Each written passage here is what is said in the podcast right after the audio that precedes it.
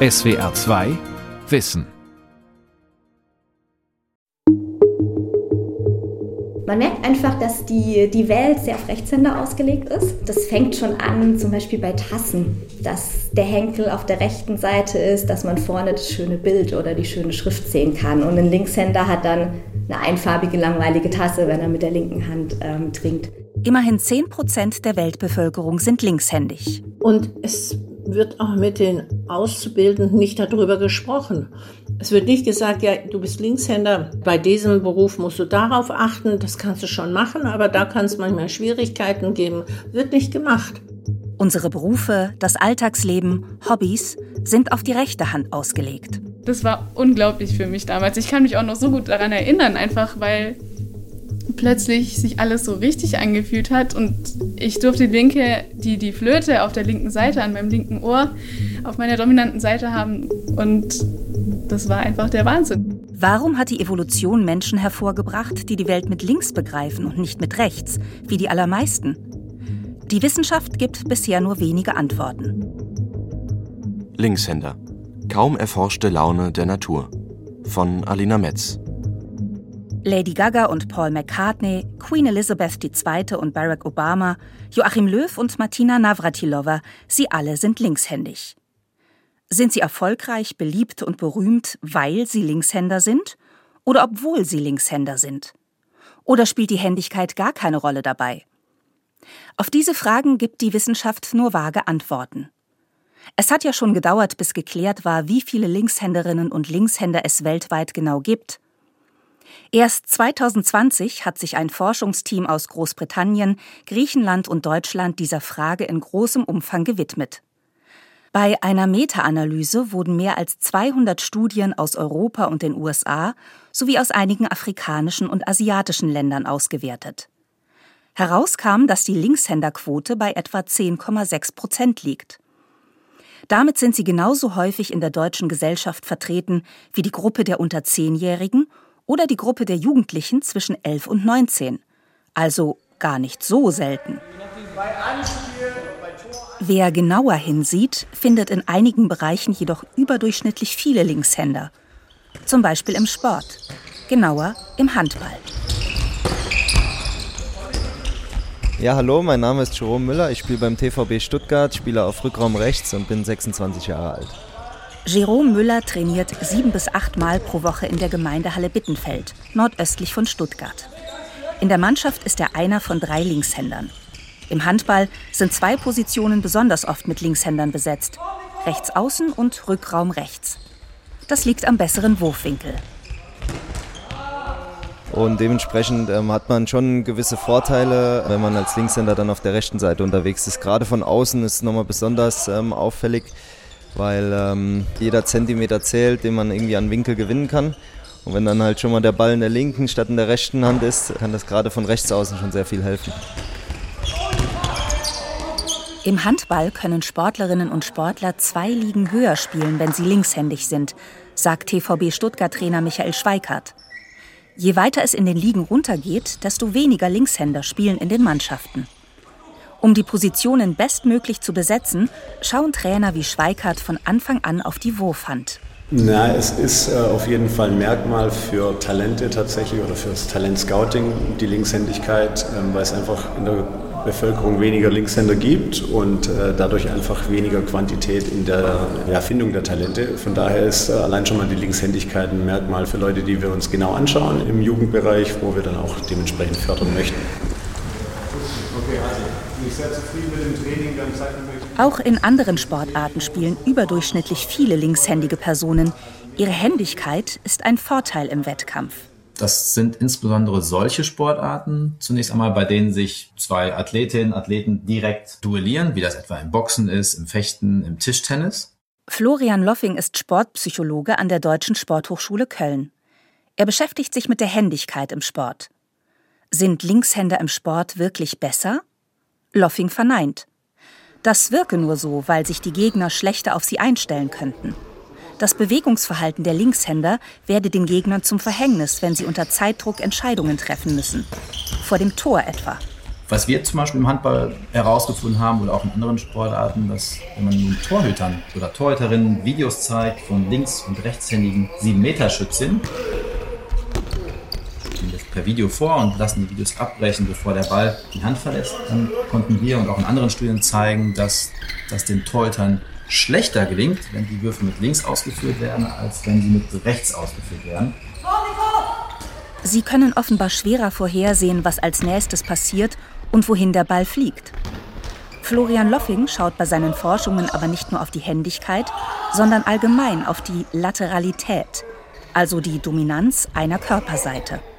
Aber das Thema Lateralität ist ja ein viel größeres und daher noch faszinierenderes, denn es gibt ja nicht nur die Händigkeit und Füßigkeit, es gibt die Äugigkeit, also die Frage, welches Auge etwa bevorzugen wir, um durch ein Schlüsselloch zu gucken oder durch ein Fernrohr zu schauen. Die Seitenpräferenz ist nicht immer festgelegt. Sie kann je nach Tätigkeit variieren. Die rechtshändige Angelique Kerber hält ihren Tennisschläger zum Beispiel in der linken Hand, weil sie von klein auf die Bewegungen ihres Trainers gespiegelt hat. Handballer Jerome Müller spielt mit rechts Fußball. Hm, tatsächlich ist mein Schussbein das rechte, das ist auch bis heute noch so. Aber ansonsten, was die Hand angeht, mache ich soweit alles mit, mit links, also schreiben, werfen, ja, was man noch so sonst äh, so machen kann mit der, mit der Hand. Bis auf das Golfspielen. Denn seine Golfhaltung hat er sich vermutlich als Kind beim Minigolfen von den Eltern abgeguckt. Und dann hatte ich irgendwann das erste Mal den Golfschläger in der Hand und dann habe ich mich wahrscheinlich auch genau so rumgestellt und habe mich damit wohlgefühlt und ja, seitdem spiele ich Golf wie ein Rechtshänder tatsächlich, aber kann mir gar nicht so richtig erklären, warum ich genau das andersrum mache wie normale Linkshänder, sag ich mal. Rechtsrum, linksrum, falschrum, andersrum. Wer sich fragt, was sich warum richtig anfühlt, landet schnell bei Fragen wie der nach dem Grund für die Händigkeit eines Menschen. Forscherinnen und Forscher sind jahrelang davon ausgegangen, dass ein Linkshändergen die Ursache ist. Später hieß es, die Asymmetrie unserer Gehirnhälften spiele die wichtigste Rolle bis ein Forschungsteam der Ruhr-Universität Bochum 2017 eine neue These aufgestellt hat, das Rückenmark sei verantwortlich. Einer der damaligen Teamleiter, Sebastian Ocklenburg, heute Biopsychologe an der Medical School Hamburg, erklärt, welche Unstimmigkeit in der Gehirnhälftenthese den Wissenschaftlern aufgefallen war. Dass diese funktionale Verknüpfung zwischen dem motorischen Kortex im Gehirn und den Armen, dass die erst relativ spät passiert und dass viele Bewegungen, die ein Embryo während der Schwangerschaft, vor allem halt in der frühen Schwangerschaft, äh, mit den Armen macht, dass die eben eher reflexartig über das Rückenmark gesteuert werden und nicht aktiv vom Gehirn gesteuert werden. Ocklenburg und sein Team konnten in Gewebeproben tatsächlich nachweisen, dass die Genaktivität im Rückenmark schon im Mutterleib asymmetrisch ist.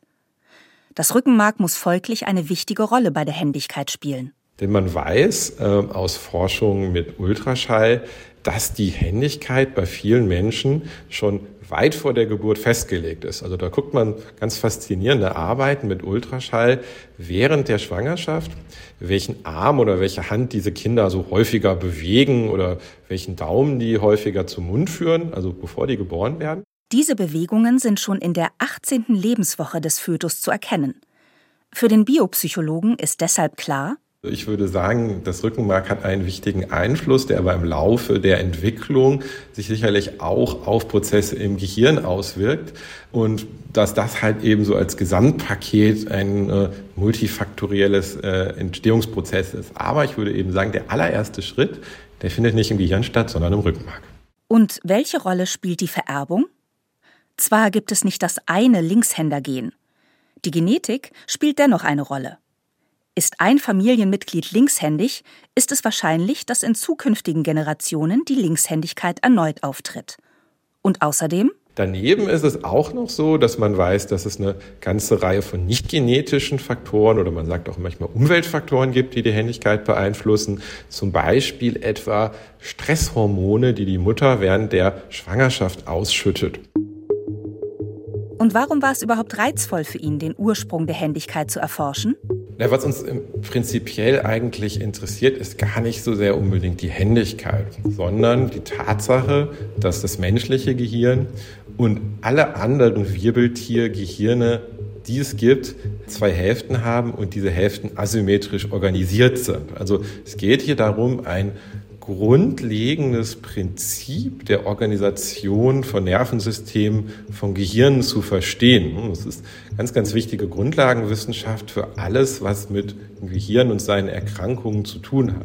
Und Händigkeit ist eben so faszinierend, weil sie eben ja, die Organisation unseres Gehirns in unserem alltäglichen Verhalten widerspiegelt. Deshalb lohne es sich, den vielen ungeklärten Fragen nachzugehen. Zum Beispiel, warum die Linksfüßigkeit mit 35 Prozent in der Gesellschaft häufiger vertreten ist als die Linkshändigkeit. Oder warum es auch in der Tierwelt Präferenzen für links und rechts gibt. Es gibt ganz, ganz viel Forschung auch zur Händigkeit bei Tieren. Und da weiß man zum Beispiel, bei vielen Tierarten ist Linkshändigkeit deutlich häufiger. Also bei Katzen zum Beispiel oder bei Hunden sind links- und rechtshändige Tiere oder links- und rechtspfotige Tiere kann man vielleicht sagen, etwa gleich häufig. Das ist sehr, sehr typisch für den Menschen, dass es halt diese ja sehr, sehr stark schiefe Verteilung von 90 zu 10 gibt. Warum ist das so? Also was sind die, die evolutionären Grundlagen davon? Da gibt es noch sehr, sehr viel zu verstehen, so in dieser vergleichenden Forschung. Guten spaziert. Gut gefunden? Ja, doch. Super. Wunderbar. Wer die Praxis für Ergotherapie von Veronika Schindler in Karlsruhe betritt, findet helle Räume voller Spiele und Schwungtücher, ein Atelier, eine Therapieküche und sogar eine Kletterwand. Dann ähm, würde ich Frau Kaiser mal holen. Oder möchten Sie erst die Praxis? Handtherapeutin Christina Kaiser gehört zum 20-köpfigen Team. Zu ihr kommen unter anderem Eltern mit ihren Kindern, bei denen noch unklar ist, welche Hand die dominante ist. Man sagt wirklich, ein Jahr vor der Einschulung sollte es feststehen, dass die noch ein Jahr Zeit haben, das wirklich zu trainieren, zu automatisieren, mit der Hand zu arbeiten. Wenn das ein Jahr vor der Einschulung immer noch unklar ist, dann einfach der Tipp, mal beim Kinderarzt vorzustellen und sich eventuell auch an Ergotherapeuten zu wenden, der sich das nochmal genauer angucken kann. Ist das der Fall, achtet Christina Kaiser besonders auf zwei Bereiche. Das eine ähm, nenne ich jetzt mal so die Handlungspräferenz, also einfach das Kind zu beobachten, okay, welche Handlung macht es mit welcher Hand. Und dann aber wichtig, nicht nur einmalig, also wenn ich ihm jetzt ein Messer in die Hand gebe, nicht zu gucken, jetzt habe ich einmal das mit rechts genommen, sondern wie oft macht es das mit rechts. Wenn ich das im Alltag immer wieder auch wichtig mittig anreiche, dass ich quasi das Kind nicht beeinflusse, von welcher Seite ich was gebe. Und dann einfach zu beobachten, mit welcher Hand macht es das, mit welcher Hand schließt es ein Schloss auf, mit welcher Hand steckt es eine Perle in ein Glas und das einfach zu beobachten und sich Notizen zu machen, zu sagen, okay, die Tendenz im Bereich der Handlungsfähigkeit ist vielleicht links, ist vielleicht rechts. Ja, das erinnert mich ein bisschen aus dem Handwerkskasten. Ja, also man würde das jetzt einfach mittig hier ähm, vorlegen. Christina Kaiser holt ein Pegboard. Das ist das englische Wort für Steckbrett. Ein weißes Brett, so groß wie ein DIN A3-Blatt mit vielen Millimeter großen Löchern. Dazu gibt es kleine Stäbe, Scheiben und Muttern, die aus einer Werkstatt stammen könnten. Und zum Beispiel auf Zeit einfach schauen, okay, wie schnell sind sie mit der einen Hand. Und dann wären das nur dieses einfache reinstecken und man kann das dann aber auch kombinieren, indem man eben einfach eine, einen Stab, so eine, eine Scheibe, so eine Mutter und wieder eine Scheibe und schon hat man ein anderes Handling und sieht eben, wie, wie geschickt ist man mit der einen Hand und wie geschickt ist man mit der anderen Hand. Mit links wäre ich, glaube ich, deutlich schlechter. Ja, man, man sieht es jetzt schon. Jetzt machen Sie es mal mit der anderen Hand. Nicht der schneller. Und ich finde geschickter. Also Sie haben hier die, diesen Stab viel schneller gedreht wie mit der anderen. Mit solchen Übungen lässt sich leicht die Handlungspräferenz herausfinden. Der zweite Bereich, den sich die Ergotherapeutin bei einer Händigkeitsberatung genauer anschaut, ist die Leistungspräferenz. Dazu nimmt Christina Kaiser Arbeitsblätter. Eines der Blätter ist voller Kreise. Die Kinder müssen sie auf Zeit in der Mitte punktieren. Und die machen das auch mit beiden Händen. Dann macht man es einmal mit rechts und einmal mit links und sieht dann eben einmal, wie schnell sind sie wieder und wie genau sind diese Punkte. Also wann sind die außerhalb von diesem Kreis, wann ist das vielleicht nur so ein hingeschmierter Strich und wann schaffen sie das wirklich richtig schöne Punkte da reinzusetzen. Und das ist dann so wieder diese Leistungspräferenz, wo man es oft eindeutig auch sieht. Übungen wie diese sind Christina Kaiser zufolge erst für Vorschulkinder geeignet. Vorher ist die Feinmotorik noch nicht ausreichend ausgeprägt. Steht fest, dass ein Kind linkshändig ist, sollte es bei bestimmten Aufgaben unterstützt werden. Mit dem Schuleintritt wird das besonders wichtig. Linkshänder haben oft gerade im Schrifterwerb in der ersten Klasse die Schwierigkeit, sie müssen halt den Stift mehr schieben, wie dass sie ihn ziehen. Das ist nochmal eine ähm, höhere Anforderung. Und die Gefahr ist halt immer, es verwischt. Spätestens, wenn der Füller zum Einsatz kommt, dass man da schon frühzeitig schaut, dass man denen eine gute Stifthaltung, eine gute Blatthaltung angewöhnt, dass sie da später einfach keine Schwierigkeiten haben, was so diesen Schreibfluss angeht. Auch die Eltern sollten ihrem Kind helfen. Dafür müssen sie ihre eigene Wahrnehmung schulen. Die Expertin rät, auch selbst mal etwas mit links zu machen. Denn simple Aufgaben wie Schuhe zuzubinden können eine Herausforderung für das Kind sein. Oder häkeln. Das ist so gewohnt, die Wolle ist links, die Häkelnadel ist rechts. Ein Linkshänder macht es aber umgekehrt. Und wenn da Eltern engagiert sind, dass man sich abends wirklich mal hinsetzt und sagt, okay, Kind muss in der Schule häkeln, die Lehrerin schafft es nicht, das beizubringen. Ich versuche das jetzt einfach mal mit der anderen Hand, dass ich es ihm zeigen kann. Solche Sachen finde ich schon super, wenn da Eltern einfach engagiert sind und überlegen, wie können sie ihr Kind dabei ähm, unterstützen. Unterstützung fängt bei der Beschaffung von Arbeitsutensilien an. Da gibt es heutzutage Online-Shops wie La Fuliki, die Produkte für die Schule, den Haushalt oder den Arbeitsplatz anbieten. Christina Kaiser zählt auf. Linkshänder Füller, Linkshänder Scheren, Unterlagen, Griffverdickungen. Es gibt Linkshänder Spitzer, weil die theoretisch ja auch andersrum drehen würden. Sonst noch irgendwie Fragen oder noch Fragen an die Frau Schindler? Sonst will ich die noch mal kurz rühren. Soll ich da den Wer nach Tipps und Informationen zur Linkshändigkeit sucht, stößt schnell auf den Namen Johanna Barbara Sattler. Die Psychologin setzt sich seit fast 40 Jahren für linkshändige Menschen ein und klärt in zahlreichen Büchern über das Phänomen auf.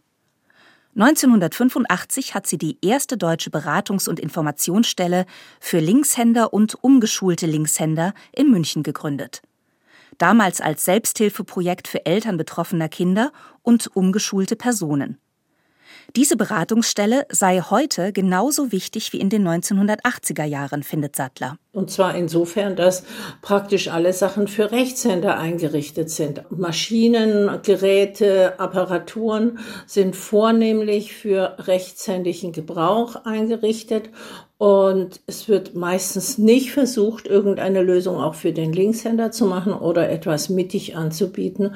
Und insofern werden sie nach wie vor diskriminiert, beziehungsweise sagen wir es anders, sie werden nach wie vor umgeschult, ein kleines bisschen. Sprich, Linkshänder würden automatisch oft die rechte Hand benutzen, weil es im Alltag nicht anders ginge.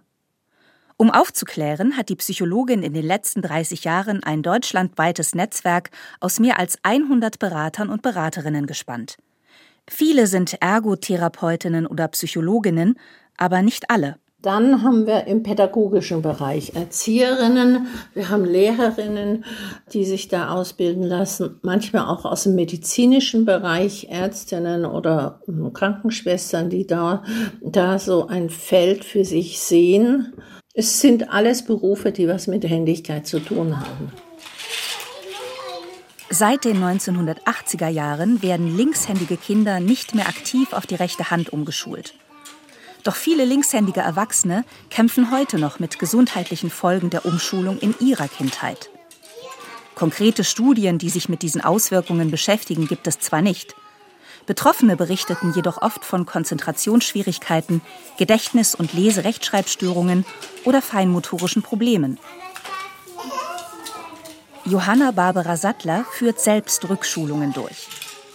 Bei Menschen, die linkshändig sind, aber rechtshändig leben. Bei einer Rückschulung lernen sie Tätigkeiten wie das Schreiben neu, dieses Mal jedoch mit links. An eine Rückschülerin erinnert sie sich noch gut. Das war eine Heilpraktikerin, die dramatisch als Kind umgeschult wurde. Also das ging mit Erniedrigung, sogar mit leichten Schlägen und da wurde sie richtig gepiesackt in der Grundschule und hat dann im Alter von Mitte 50 so die ganzen Kausalität nochmal ziemlich intensiv wahrgenommen und hat sich dann entschlossen, zurückzuschulen. Die Frau litt auch unter Gleichgewichtsproblemen und Migräneschüben. Sie wollte ihre Erfahrungen ungeschehen und so schnell wie möglich alles mit links machen. Allerdings hat sie sich zu viel auf einmal zugemutet. Und die hatte einen richtigen Zusammenbruch daraufhin mit Migräne und so weiter. Also es ging ihr gar nicht gut.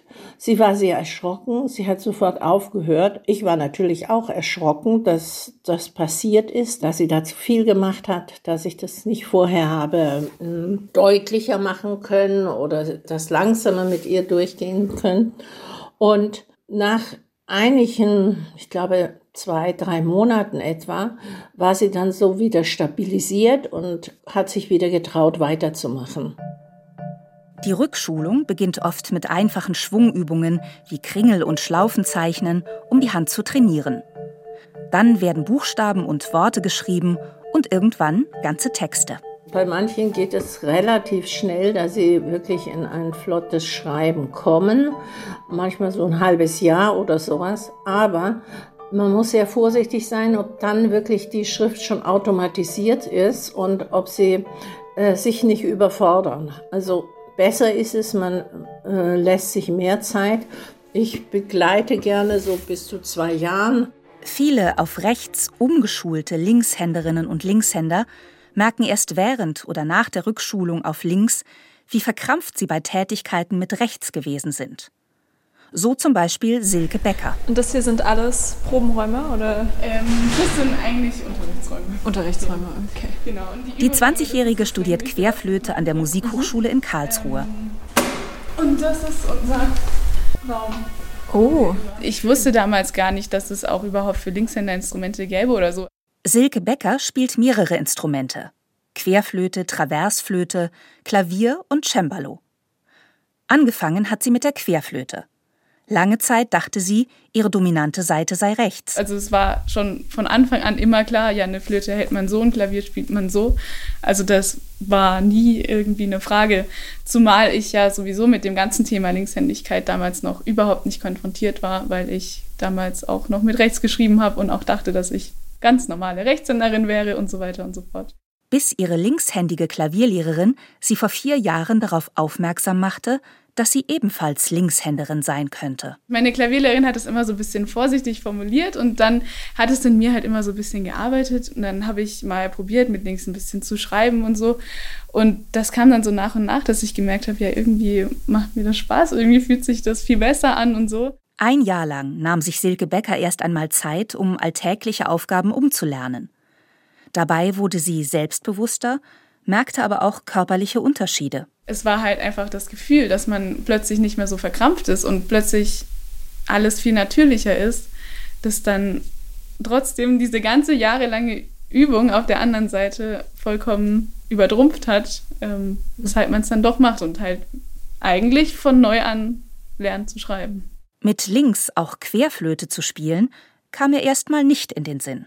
Weil ich hatte damals schon wirklich Erfolge bei Wettbewerben hinter mir und war, glaube ich, auch für mein Alter recht gut auf der Flöte. Und das kam einfach nicht in Frage, weil das war ja dann auch klar, ich müsste so wie mit dem Schreiben alles ganz neu lernen. Bis sie bei einer Flötenausstellung eine Flöte für linkshändige Menschen gesehen und ausprobiert hat. Es hat natürlich von Anfang an nichts funktioniert und die Flöte ist dann erstmal, also war dann ein bisschen wackelig und dann hat man, äh, die Finger haben natürlich überhaupt nicht das gemacht, was sie sollen und so. Aber an sich das Spielgefühl war von Anfang an ein ganz besonderes, was ich so noch nie erlebt hatte. Und witzigerweise habe ich das Instrument auch wirklich noch tagelang danach gespürt, weil ich einfach wirklich erstmals erfahren habe, wie es eigentlich wirklich richtig für mich wäre. Und dann habe ich nach und nach auch verstanden, was Leute sagen, wenn sie meinen, dass sie mit dem Instrument verschmelzen und eins mit der Musik sind und solche Sachen. Das kannte ich vorher einfach gar nicht. Das wurde mir dann erst richtig bewusst, als ich die Flöte einmal linksrum halten durfte. Seit drei Jahren spielt die Studentin auf einer extra angefertigten Flöte. Bei Auftritten oder der Bewerbung an der Musikhochschule ist das bisher kein Problem gewesen. Doch sie hat Angst, dass sie später bei der Bewerbung auf eine Stelle in einem Orchester Nachteile haben könnte. Denn in einem Orchester sitzen die Musikerinnen und Musiker sehr eng nebeneinander. Wer die Querflöte links hält, tanzt aus der Reihe. Und ich habe ein bisschen die Befürchtung, ich weiß nicht, ob es so ist, aber wenn man dann ein Probespiel spielt Und angenommen, man ist genauso gut wie irgendjemand anderes und steht im Finale, dass ich dann als Linksspielende einfach nicht genommen werde, weil die sich dann denken, warum sollte ich das? Also warum sollten wir uns sowas antun und diese Komplikation eingehen? Und dann nimmt man lieber das, was man weiß, das funktioniert, ist alles wunderbar, sind alle glücklich und ja. In der Musik ist es deshalb nicht unüblich, dass sich linkshändige Personen bewusst dafür entscheiden, ihr Instrument mit rechts zu spielen, bestätigt Claudia Spahn. Die Fachärztin für psychosomatische und psychotherapeutische Medizin leitet das Freiburger Institut für Musikermedizin, das zur Albert-Ludwigs-Universität und der Hochschule für Musik gehört. Die Gründe, warum jetzt jemand auch ein rechts- oder linksseitiges Instrument spielt, können auch ganz unterschiedlich sein. Wir haben eine Studierende, die hat leider immer wieder so überempfindliche Fingerspitzen beim Spielen. Die Cellistin hat aus gesundheitlichen Gründen angefangen, auch mit der anderen Hand zu spielen. Und jetzt hat sie das aber zu einer solchen Perfektion entwickelt, offensichtlich, dass sie jetzt demnächst ihre Abschlussprüfung spielt mit zwei Instrumenten. Das eine Stück auf äh, dem linksseitigen, das andere auf dem rechtsseitigen äh, Cello. Und das ist dann komplett gleichberechtigt. Ist die Cellistin also beidhändig? Der Musikmedizinerin zufolge handelt es sich um einen speziellen Fall. Denn normalerweise hat jeder für jede Tätigkeit eine dominante Hand. Möchte eine Person dennoch umlernen, sollte sie auch auf ihr Nervensystem vertrauen, so Claudia Spahn. Ich meine, es ist ja eh so, dass unsere linke Hirnhemisphäre von der rechten ständig lernt und das ja alles im Gehirn in einer sehr komplexen Weise eh vernetzt ist. Ja, also wenn Sie zunächst eine Bewegung auf einer Körperseite ausführen, die noch ungewohnt erscheint, Sie wiederholen das Gleiche auf der anderen Seite, wird Ihnen das von vornherein vertrauter vorkommen. Es ist einfacher und schneller zu erlernen. Ob linkshändige Personen anders musizieren als rechtshändige, ist laut Claudia Spahn bisher unerforscht. Für sie ist die Selbstwahrnehmung am wichtigsten. Was fühlt sich richtig an, was nicht? Und das betrifft jede Situation. Insofern sollte jeder Linkshänder und jede Linkshänderin für sich selbst sorgen und Unterstützung einfordern, bestätigt auch die Linkshänderberaterin Johanna Barbara Sattler. Das finde ich wichtig, dass Linkshänder selbstbewusster werden und sagen, ich brauche das und nicht, ich kann das schon alles irgendwie auch mit rechts. SWR 2 Wissen. Linkshänder, kaum erforschte Laune der Natur von Alina Metz. Sprecherin Jördis Johansson, Redaktion Sonja Striegel, Regie Günther Maurer. Ein Beitrag aus dem Jahr 2023. Und wenn du dich dafür interessierst, wie wir Menschen so ticken, warum wir zum Beispiel Geheimnisse haben und ob sie uns immer schaden, warum es sich lohnt, nach den Gründen für Wutausbrüche zu suchen oder wieso Dankbarsein ein gesundes Gefühl ist, habe ich einen Hörtipp für dich. Wie wir ticken, euer Psychologie-Podcast. Jeden Mittwoch in der ARD Audiothek und freitags überall, wo es sonst Podcasts gibt. SWR 2 Wissen. Manuskripte und weiterführende Informationen zu unserem Podcast und den einzelnen Folgen gibt es unter swr2wissen.de.